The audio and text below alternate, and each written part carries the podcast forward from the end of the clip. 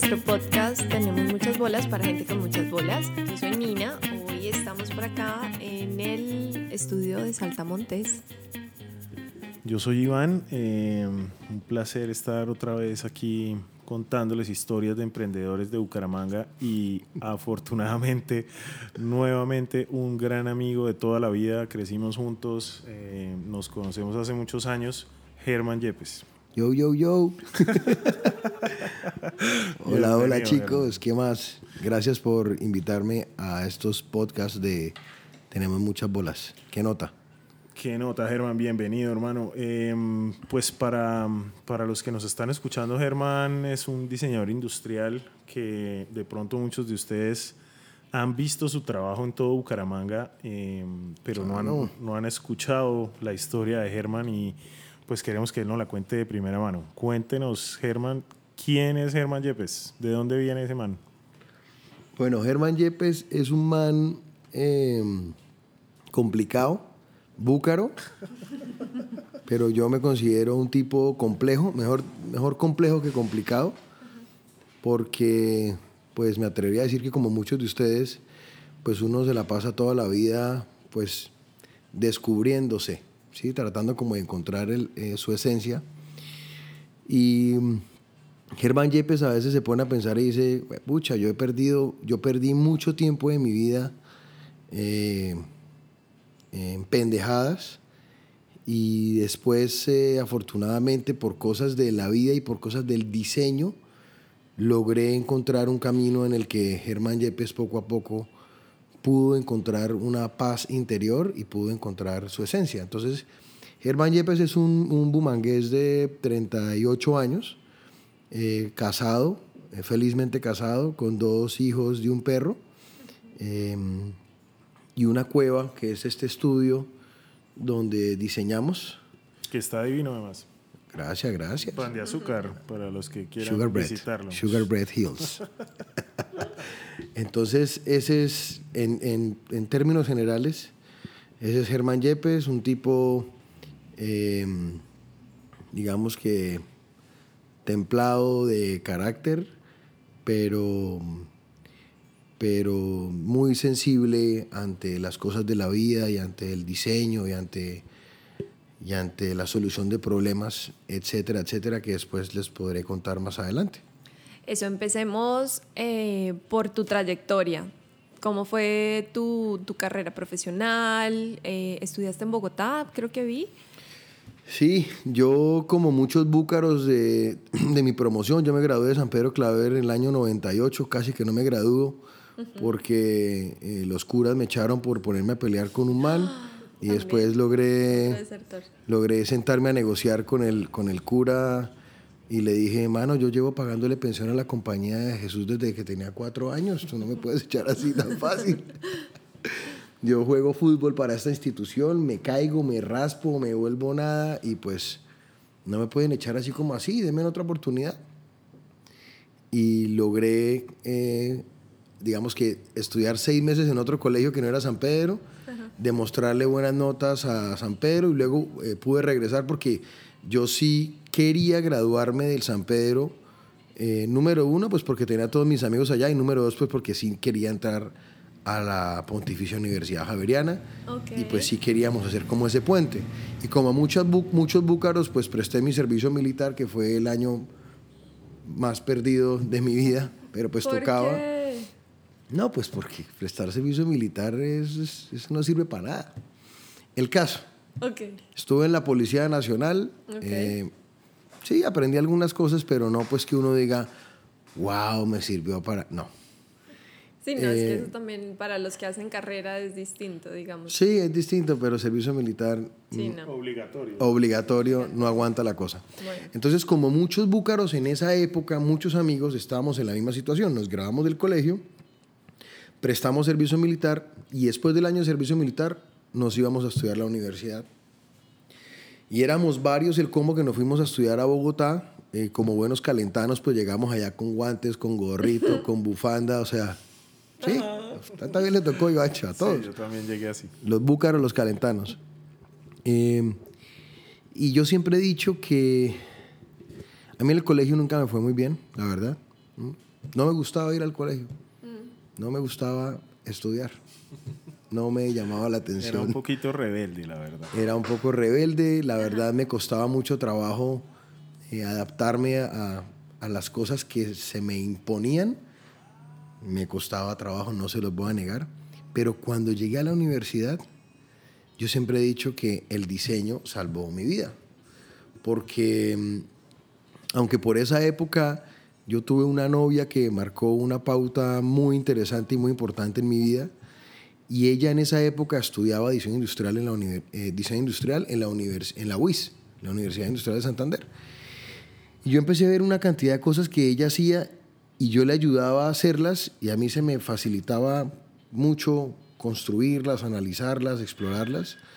Yo dije, bueno, esto puede ser interesante porque yo quería estudiar o psicología o arquitectura, bueno, estaba como como en el limbo. Y arranqué con diseño industrial en Bogotá. El diseño salvó mi vida porque literalmente me sentí como pez en el agua. Mm, jugando fútbol me sentía como pez en el agua. Y cuando empecé a diseñar dije, bueno, por aquí es la vuelta. O sea, me conecté, me fascinó. Eh, ¿Qué era lo que más le gustaba? Como la parte mecánica, la parte de arte, eh, la parte, porque diseño industrial es una carrera bien como amplia, ¿no? Sí, diseño industrial es una chimba porque es, es, es muy versátil y es muy variada. O sea, desde las clases de historia del arte, eh, clases de estética, clases de em, gestión empresarial, eh, física y manejo de materiales y por el otro lado estaba toda la parte de expresión artística, eh, modelados, manejos en maderas. Eh, era una, una carrera, una putería. Yo haría lo que fuera por volverla a hacer. Em, ¿Qué era lo que más me gustaba? Lo que más me gustaba eran las clases de una, em, una materia que se llamaba proyectación. ¿Por qué era la que me gustaba? Proyectese. Proyectese, papi. Entonces la proyectación era lo, fue lo, era lo que más me gustaba porque eh, a mí lo único que no me gustaba de, la carrera era que muchas veces los diseñadores que yo veía o que yo conocía, pues eh, abordaban al final unas soluciones muy, muy, como muy facilistas, como muy por salir del paso y con hacer dos, tres cosas muy bonitas ya tramaban a todo el mundo y chao y pasaban.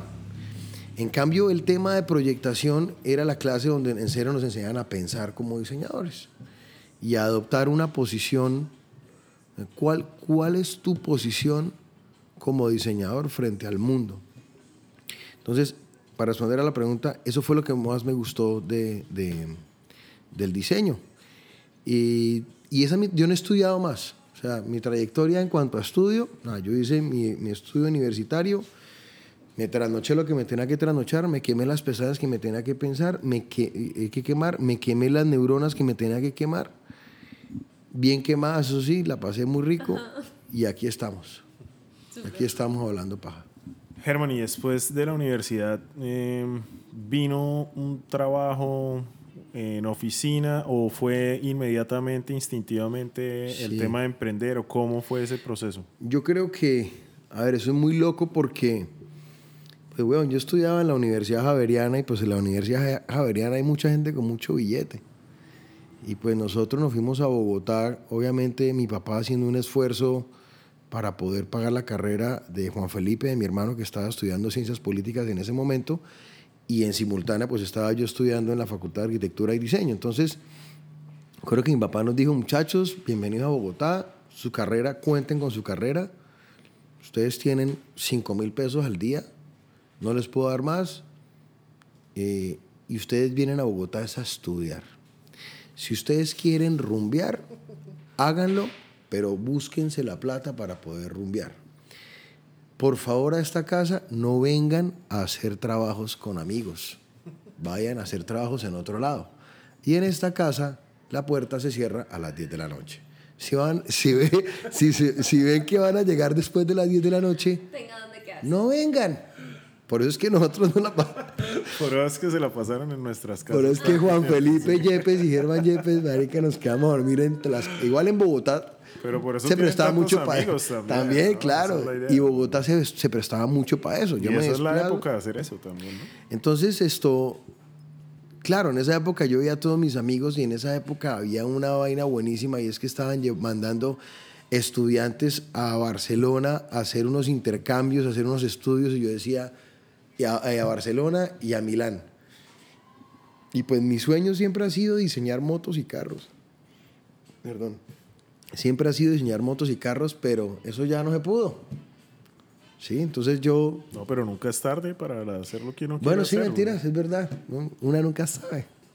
Entonces, mi papá me dijo, eh, no, viejito, eh, cambia tu sueño, ponle una coma a tu sueño, cámbialo, eh, adáptate al sueño, pero eso no va a ser conmigo, Pero por temas económicos. por temas económicos. Entonces yo le dije, listo, viejito, todo bien.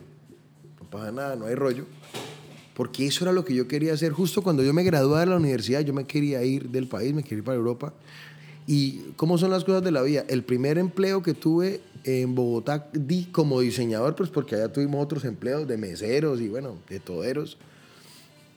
El primer negocio que tuve antes de emplearme fue una marca que creamos mi hermano, un amigo de mi hermano y yo, y era vendiendo empanadas al frente de la universidad, que se llamaba Empanadas Taxi. Y pues tú sabes que los, tax- los taxis dicen abajo servicio público, entonces la marca era Empanadas Taxi, servicio al público. Y cuando creamos la carta, pues era eh, la, ¿qué? ¿Cómo era? La, como las carreras, la mínima, la dominguera, la dominical, la nocturna, con recargo. Entonces cada empanada tenía ese... Y pues compramos un carro, un carrito, un carrito de perros, un carrito de esos de, de- fritar, lo, lo mandamos a hacer. Y yo me acuerdo que cuando estaba listo ese carro, lo montamos en una camioneta y le dijimos al man del acarreo, lléveme este carro a donde engallan los taxis. Listo. Entonces llegamos a un sitio donde estaban todos los taxis así parqueados que le ponían todas las calcomanías y todas esas vainas. Vamos al carrito, entonces yo le dije al man, haga de cuenta que este carrito es un taxi, perro. Póngamelo como un taxi. Marica, lo disfrazamos todo, le pusimos hasta el perrito, del parasol le colgamos el zapato, el CD, el todo, y le pusimos un taxímetro que decía, paga mil, paga mil, paga mil. Eso valía la empanada, mil lucas. Entonces, el primer trabajo fue empanadas taxi. Eh, el amigo de mi hermano... eh, Bueno, pero entonces sí pudo trabajar con carros. Sí, ya Yo me acuerdo. logró el sueño. Yo me acuerdo que el man que nos hizo el carrito se pifió y hizo dos rotos donde no debían estar y estaban en todo el frente del carro y ustedes han pillado que los taxis les ponen como un tiro, como un disparo y ahí le puse dos calcomanías de tiro. Dije, ahí quedó diseñado el carro. ¿Qué pasó? ¿Por qué no dio? El tercer socio le daba pena que lo vieran a él vendiendo empanadas y Juanfe y yo las fritábamos. O sea, nos turnábamos. Yo, Pipe, voy para clase de, de 3 a 5, frite usted de 3 a 5, luego yo salgo y luego yo frito de 5 a 7. ¿Y en dónde lo tenían? Porque el externado es súper lejos de la Javeriana, ¿no? No, eran en la Javeriana. en la En la Javeriana, uno, uno atraviesa el túnel, Sí. uno pasa el túnel y al lado de allá quedaba un bebedero de mala muerte que se llamaba el Fruber, una mierda así, el Fruber. Y el man del Fruber, Dislovery, ¿no? Ahí no queda no, Discovery. Dislovery era más abajo. No, no, no. Y Dislovery, me acabo- uy, qué viejas, viejas épocas.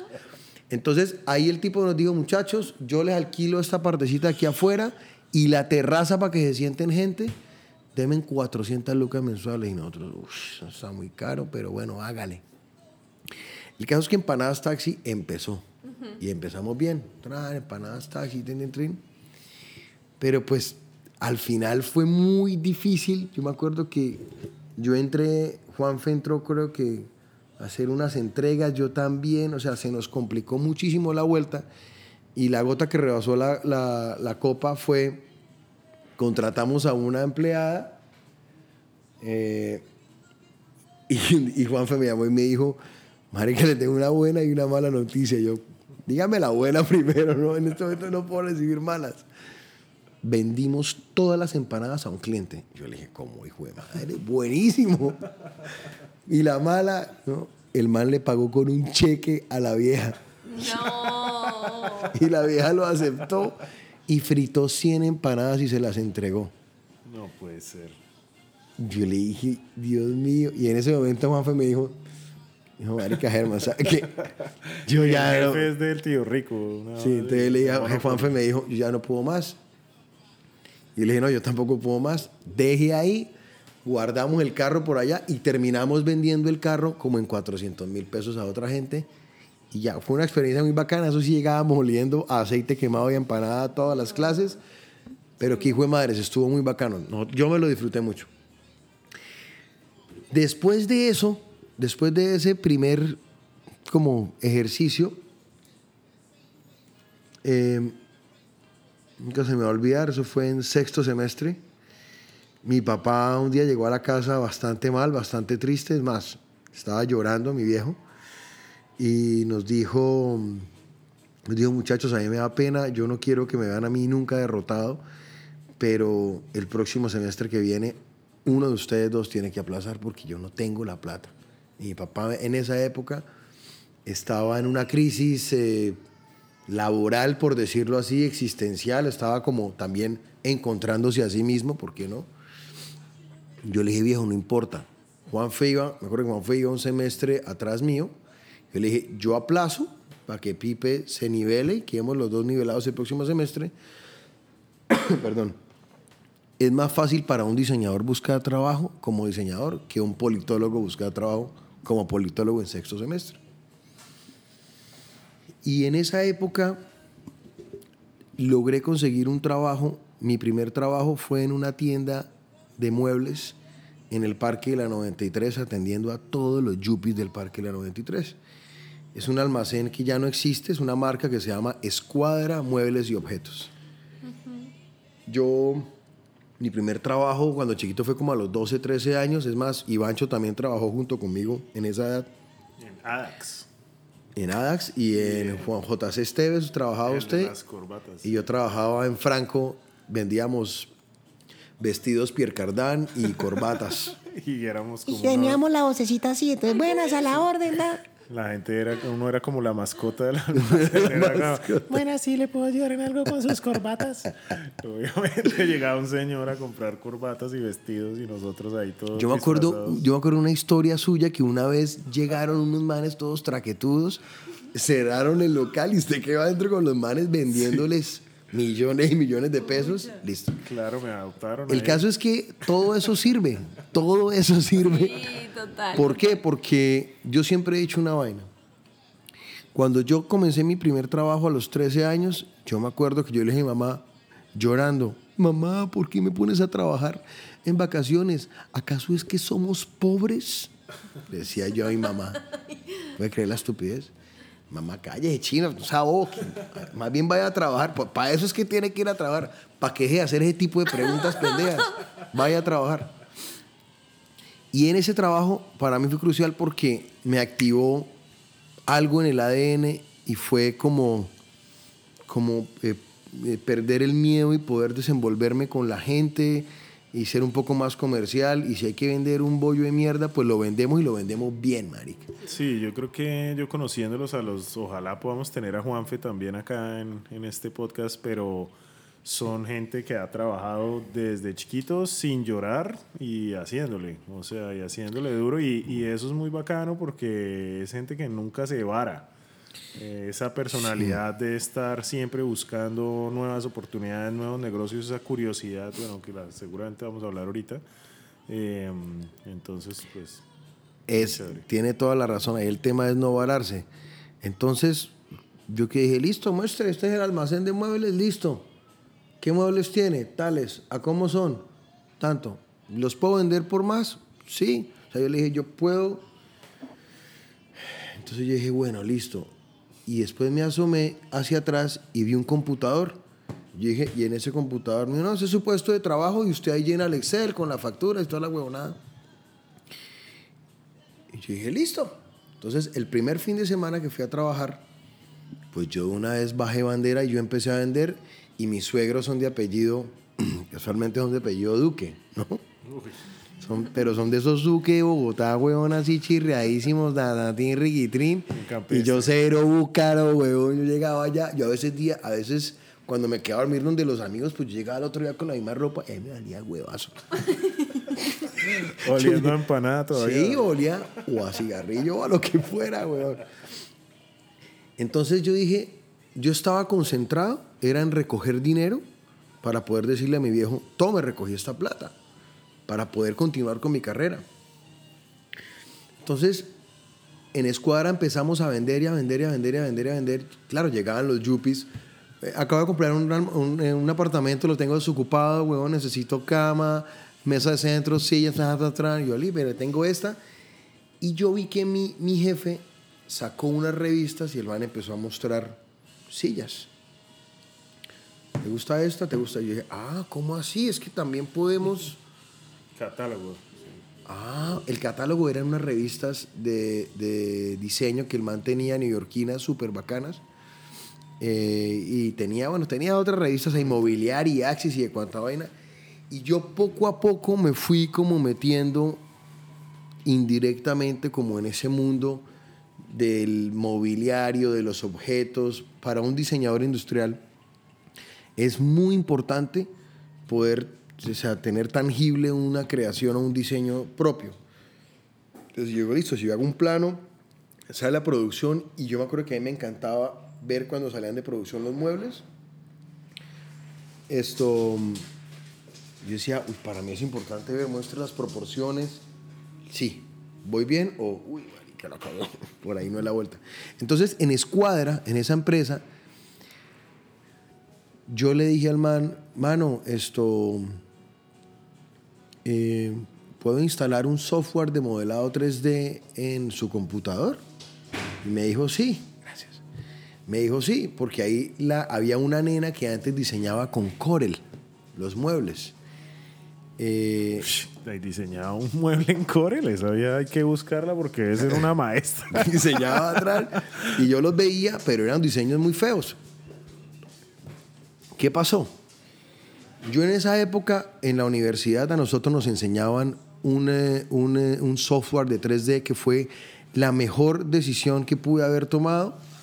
Eh, y le agradezco a Juan Felipe Gómez, otro diseñador industrial amigo mío, que fue el que me dijo, huevón, no se ponga a coger de electiva, eh, allá en electivas había técnicas de circo, eh, micro, caminatas, Jardinería. jardinería, un poco de huevonadas. Y yo, y Juanfe me dijo, no, yo me voy a meter en, en- en modelado 3D, métase conmigo. Yo le dije, de una. Y creo que fue, creo que fue de las mejores decisiones que yo pude haber tomado en mi carrera, fue haber tomado la lectiva de modelado 3D. Que además En este caso, esa- SolidWorks. Que además en esa época, hasta ahora, estaba empezando el 3D, ¿no? No es como ahora que hay cinema 4D, Sí. hay renderización de Precisamente la película Jurassic Park, la primera película de Jurassic Park, fue la primera película en implementar eh, esas animaciones hechas con un programa que se llama 3D Max de la empresa Autodesk, son los mismos de AutoCAD y toda esa huevonada. Entonces Jurassic Park fue la primera película que, que le implementó ese tema del modelado y animación 3D. Ya después empezaron a meterla más. Entonces, ¿qué pasó? Yo solo manejaba SolidWorks, pero en esa época, mi novia de esa época, ella me enseñó a trabajar un software que es el que hoy en día sigo trabajando y los muchachos que están acá lo trabajan que se llama Rhinoceros o Rhinoceros como un yuppie de la 33 lo diría, de la, de- del Parque de la 33 lo diría. A los yuppies de la 33, Mira, un saludo. Entonces, ¿qué pasó? En esa época los computadores, eh, un computador, su memoria RAM estaba entre 512 a 1 giga. Si usted tenía un giga, usted estaba montado y tenía las relucas. Pero bueno, ese computador tenía 512. ¿Cómo empecé a diseñar yo? Yo le dije al Yupi, hagamos una cosa. A mí, me iba, muy bien en bocetación rápida. Entonces yo le decía, bueno, ¿te gustó esa mesa? Sí, pero es que no me convence porque yo, entonces yo, y esto algo así, y así, y así. Sí, se ve chévere. Y si le metemos de pronto esto aquí, le decía, listo. Acuérdese que estamos en un podcast y nadie puede ver sus movimientos Ay, perdón. manuales. Perdón, perdón. Pero Germán, Germán está dibujando en este momento Perdón. en vivo y en directo. Entonces hacíamos bocetación rápida y yo le mostraba al cliente una bocetación rápida y el cliente decía, si me gusta, no me gusta, súbele, quítale, hágale, póngale, súmale, réstele, arránquele, bueno. Entonces yo le decía al cliente, yo te puedo mostrar este diseño, pero yo me demoro 20 minutos en que el computador lo renderice. No hay ningún problema, yo voy, me salgo, me tomo un cafecito y regreso. El caso es que yo empecé a vender cosas que no existían. Y mi jefe, obviamente, se le abrieron los ojos. Lastimosamente se le abrió la galla también. Y comencé a hacer un proceso muy interesante con esa empresa, tanto así que se cambió toda la, toda la línea de producción, toda la línea de diseño y toda la forma de vender en escuadra. Empezó a ir también que cogieron el local de al lado, se reformó todo el local y ya no era un diseñador, sino habíamos tres diseñadores. Wow. Y así arrancó Escuadra y a partir de esa experiencia, yo sí le dije al man, bueno, usted me paga un mínimo, pero y, y ajá. Entonces, bóteme una comisión de ventas porque yo estoy aquí en la juega. Nosotros, yo me acuerdo, yo me acuerdo que yo duraba sesiones de diseño más o menos de cuatro o cinco horas con un cliente diseñando todo un apartamento que compró en Cartagena con su mamá. Entonces abrían el plano y nos íbamos habitación por habitación y yo diseño habitación por habitación. Y pues eran unos pedidos millonarios, que obviamente esa plática, de esa plática no se vio nada, pero no importa, aprendimos mucho. Entonces así fue como, como comenzó mi experiencia y me gustó porque yo dije, estoy viendo la plata con el diseño, porque yo me acuerdo que en esa época, no sé si decir tabú, había un run run ahí harto. Y es que pues la gente siempre ha dicho que los que pegan palitos, los arquitectos y los diseñadores, pues no hacen dinero. Y, y a mí esa vaina por un tiempo me agobió, me, me, me incómodo. Eh, pues porque, huevón, a todo el mundo le gusta vivir bien y estar bien, estar cómodo, o sea, vivir feliz. En resumidas cuentas, hice una experiencia muy bonita en esa empresa de Escuadra. ¿Cuánto tiempo duraste ahí? Duré desde sexto semestre hasta que terminó mi carrera. O sea, Dos, des- tres años. O sea, después que hice, después estudiaba, o sea, me quedé estudiando y trabajando, Ajá. tum, tum, tum, y la logré. Eh, debo decir que eh, la relación con mi novia en esa época fue crucial. Fue una relación que marcó mi vida como diseñador de una manera eh, contundente. Por cosas de la vida no, no, no seguimos, cada uno cogió su rumbo. Ella es una excelente diseñadora industrial, creo que está en Europa, no sé dónde estará en este momento, pero debe estar en la luna tal vez. Eh, y yo estoy aquí en Bucaramanga con ustedes hablando hoy. Se cerró ese ciclo, logré pagar mis semestres, mi papá se tranquilizó porque les confieso, mi papá pensaba que diseño era una carrera para perdedores. Ajá. Sí, era difícil. Tal cual, papá, mi papá le decía a mi tía, estoy preocupado porque yo al niño solamente lo veo dibujando y dibujando y Coloreando dibujando dentro de la y línea. coloreando Y dibujando que esa carrera le sale y creando. caro porque compre los materiales y ahora quiero hacer esto y ahora me quedo... Sí, mi hermano también es diseñador Bueno, industrial. le cuento una anécdota con los materiales. Repito, nos, yo estudiaba con una mano de gomelos, huevón, reluqueados todos. Y uno de mis mejores amigos era un man que era, era hijo de docentes de Cometrol, entonces el man estaba becado ahí, pero el man era una gala, huevón. Entonces nosotros nos llevamos re bien. Y con todos los gomelos yo nunca compaginé, ¿por qué no? Entonces había un poco de gente ahí, re chirri, regala, huevón, bacana, con la que yo me parchaba rico en la universidad.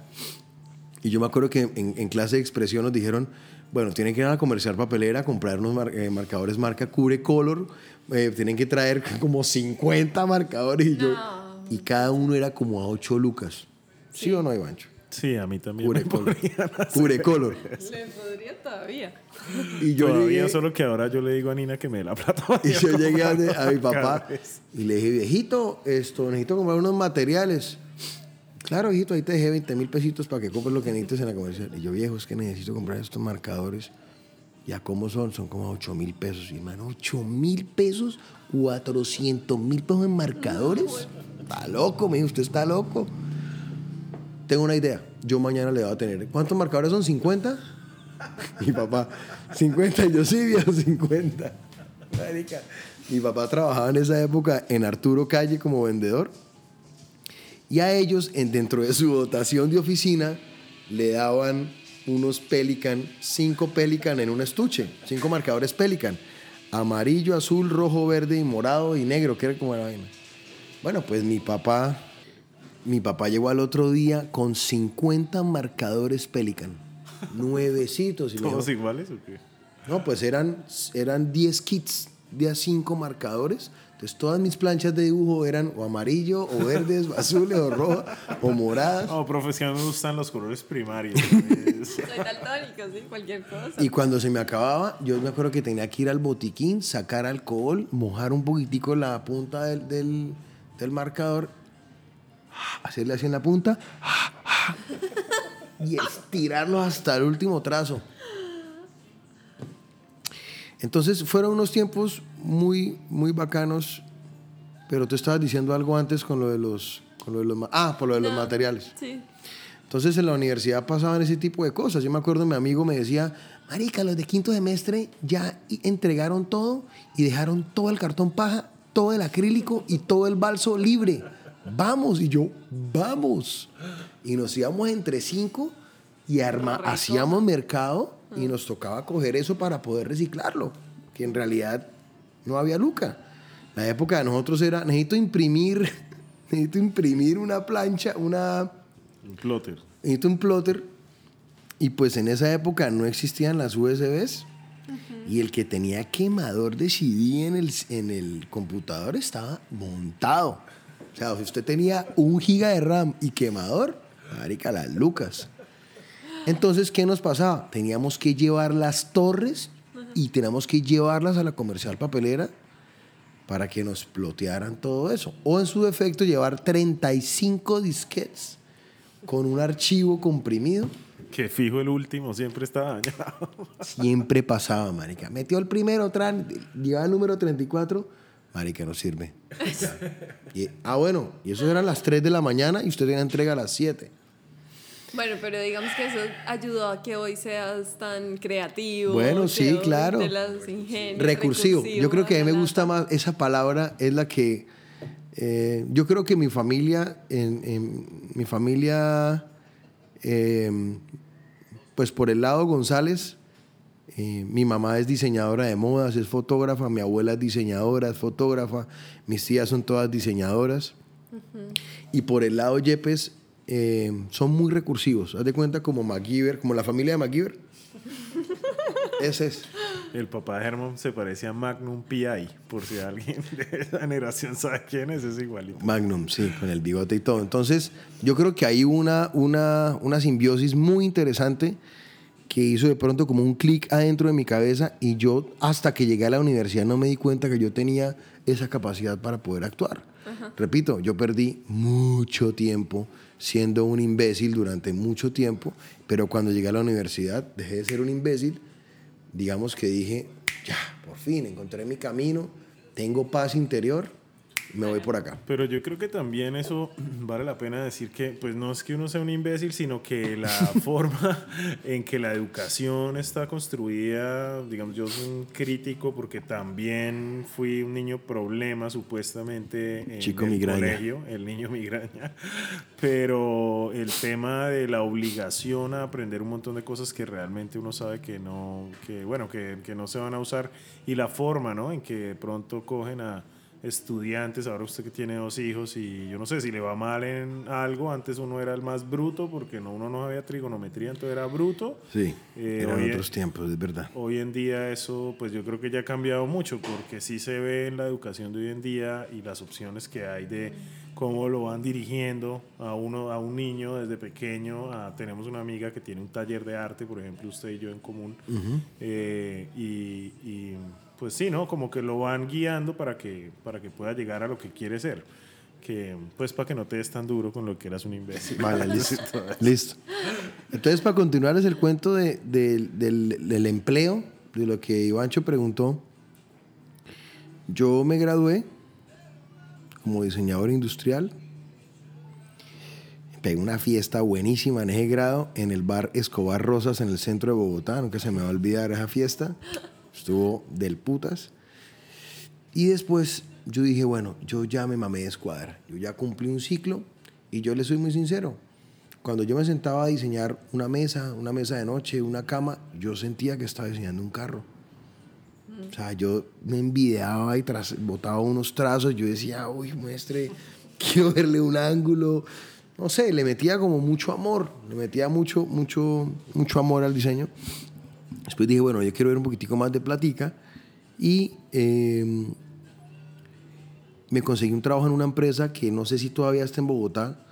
eh, una empresa de diseño y decoración de interiores, de, sobre todo de mobiliario y huevonadas así, que se llama o se llamaba Area Loft. Area Loft es de los mismos creadores de Bima, en su época, Parque Bima y Muebles Bima. Y ahí fui ascendiendo poco a poco. Comencé, comencé haciendo la página web. Ok, Sí. sí. O sea, yo hacía los trabajos gráficos y página web.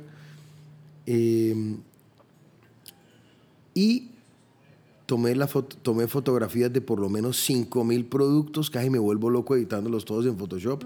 Pero era mi trabajo. Bueno, pero esas son herramientas que hoy en día, digamos, para trabajar con otros diseñadores y todo, son... Es que parte de lo que hemos Sí. aprendido en estos podcasts es que no hay nada en la vida que no le sirva a uno después No. para alguna joda. Uno, mire, yo siempre he dicho una vaina.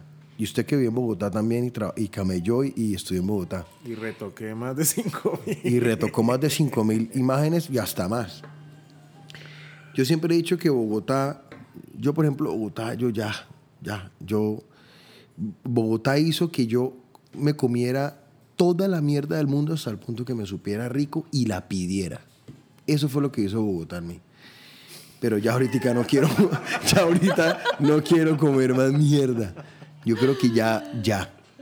Ya, yo creo que ya fue suficiente. Y si me toca volver a comer mierda, es por pendejo. Sí, es porque no aprendí de lo que, de lo que vos acabaste de decir, Ivancho.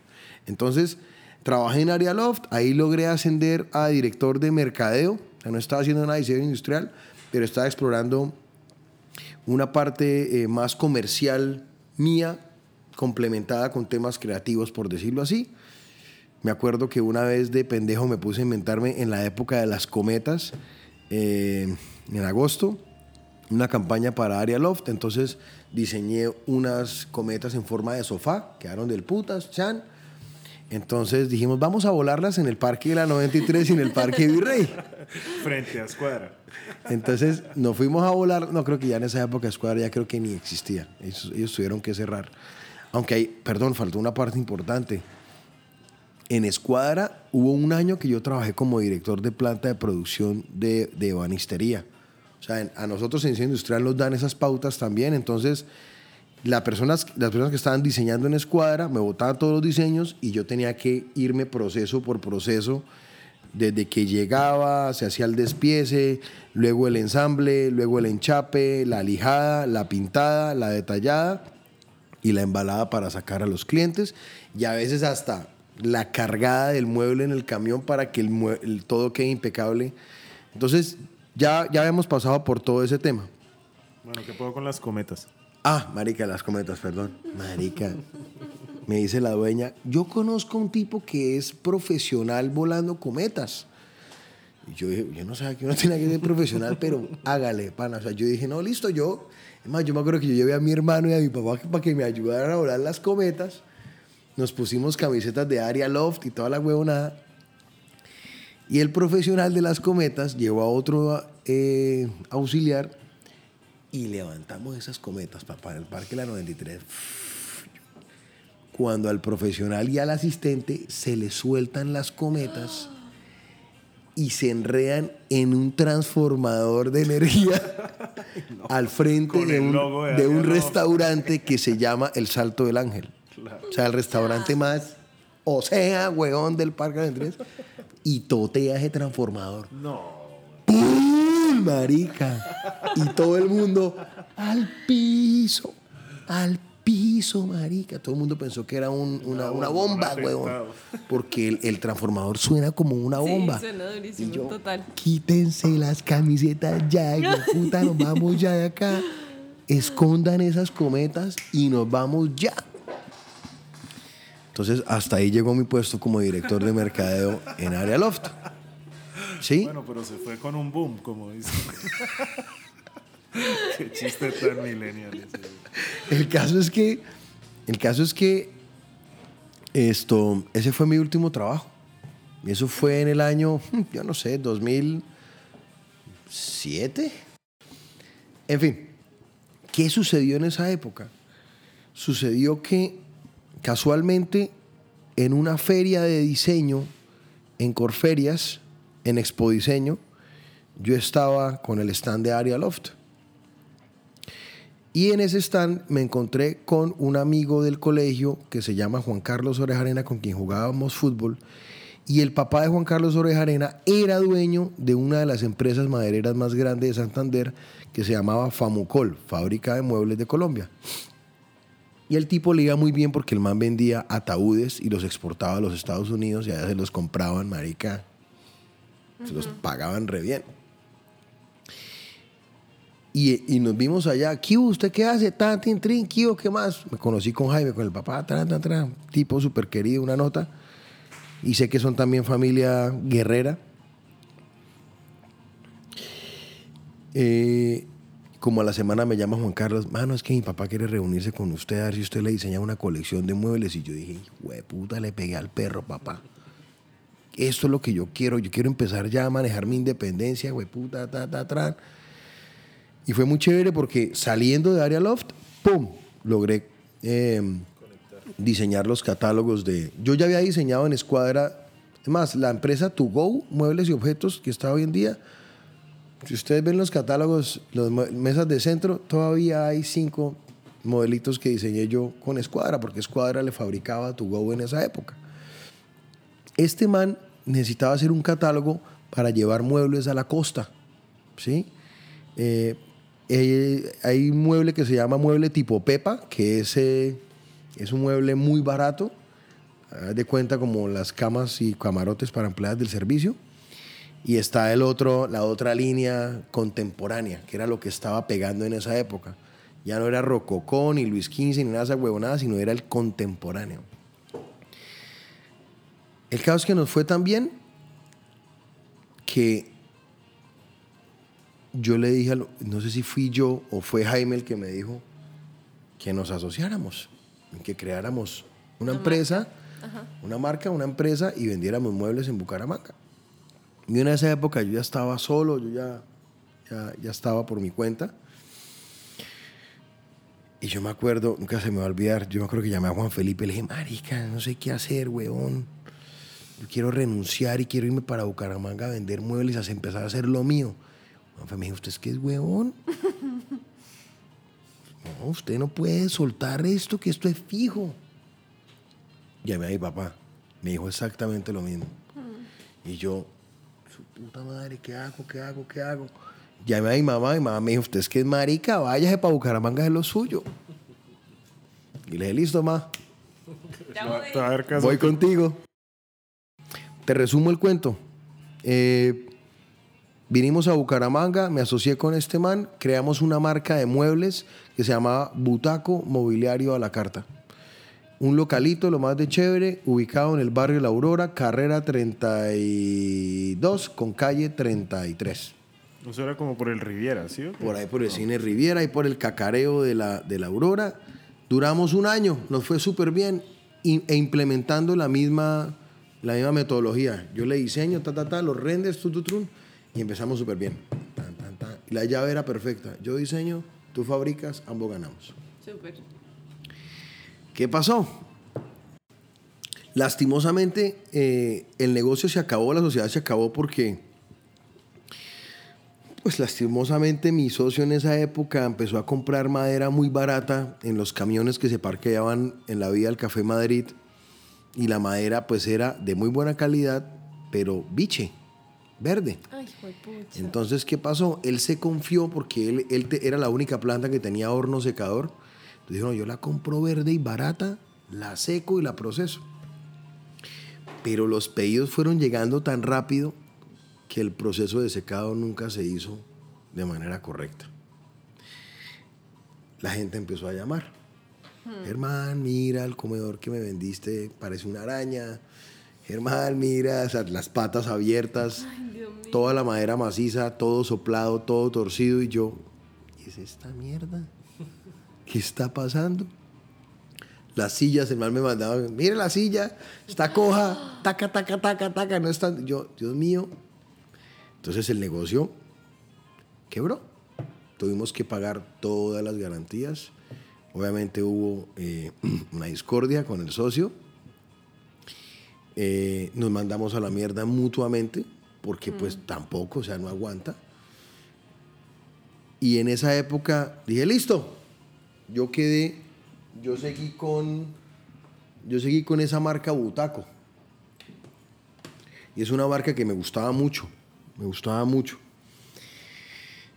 Por cosas de la vida me mamé todo ese tema, ta, ta, ta, ta, ta. Y en esa época una persona que fue, por mucho tiempo fue mi mejor amigo, creamos una agencia de publicidad de diseño que se llama, hoy en día funciona, se llama Advice Diseño Estratégico, creado por un comunicador social y dos diseñadores industriales. Y ahí ya yo empecé a conectarme de otra forma con el diseño, ya, ya me cogí un poco más de confianza y me fui llevando y me fui llevando y me fui llevando, pero pues siempre con socios, siempre con socios. Y yo les confieso una vaina, yo sabía que tarde o temprano yo tenía que estar solo, porque uno en este tema, y usted Ivancho lo sabe, pues uno tiene que buscar su, su, su esencia y buscar como lo que uno en serio, el mensaje que uno quiera lanzar, y pues ponerse de acuerdo en esos mensajes que son a veces como tan profundos del diseñador o del artista, pues es muy complicado compartirlos o ponerlos en tela de juicio.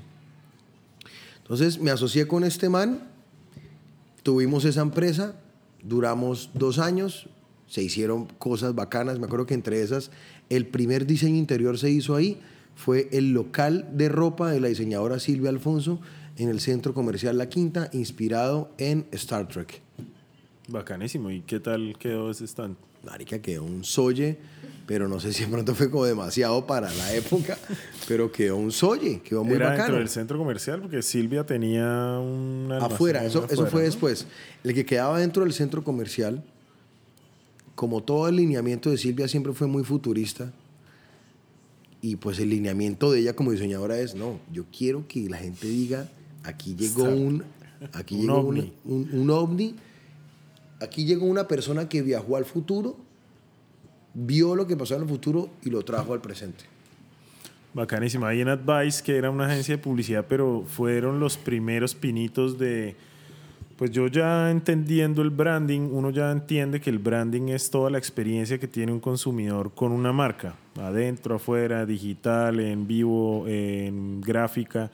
Y cada vez más se ve, porque antes no se tomaba así, que todo el diseño interior, todo el diseño de, de- de mobiliario, todo el tema, desde cómo pone un espejo en un almacén para hacerlo ver más grande o lo que sea, eh, en ese momento yo creo que todavía estaba empezando hasta ahora, ¿no? O sea, ¿cómo fue ese match de ¿Empezando publicidad? yo o empezando en el mundo? No, empezando ustedes, no, en el mundo. Sí, claro. Eso nosotros lo llamábamos diseño estratégico. Lo llamábamos diseño estratégico y nos ligábamos a una palabra que es coherencia. ¿sí? Era, si no había coherencia, pues no, no había nada. Pero eh, los resultados eran demasiado, como demasiado corporativos, como demasiado institucionales. Era difícil vender eso en Bucaramanga, además, me imagino, ¿no? Sí, sí, obvio. Y sí, Claro, la gente llegaba por un logo y salía con un edificio. no, y, y querían regalado todo. Claro. Bueno, ¿qué pasó en esa época? También se salió de Advice, hubo una experiencia muy incómoda y pues yo decidí salirme, decidí salirme y, y por cosas de la vida, eh, María Juliana, quien hoy en día es mi esposa, apareció en mi vida en ese momento. Bueno, vamos a hacer una pausa en este capítulo. Eh, ya hemos oído diferentes historias acerca de Herman y ha llegado el momento de hacer una pausa. Sí, en el próximo capítulo vamos a escuchar más brincos de, de este saltamontes y ver todo lo que ha logrado en la ciudad de Bucaramanga en términos de diseño de interiores y estrategias. Sí, ya sabemos de dónde viene todo ese conocimiento de Herman, de dónde nace toda su creatividad. Estas historias han estado muy creativas, han estado realmente novedosas para nosotros. No sabíamos tantas cosas de Herman. Sobre todo entender toda la lucha que tiene cualquier diseñador ¿no? en Colombia y cómo empieza con Empanada Taxi y sigue con pues, su proyecto Saltamontes, que es de lo que nos va a contar en este próximo capítulo.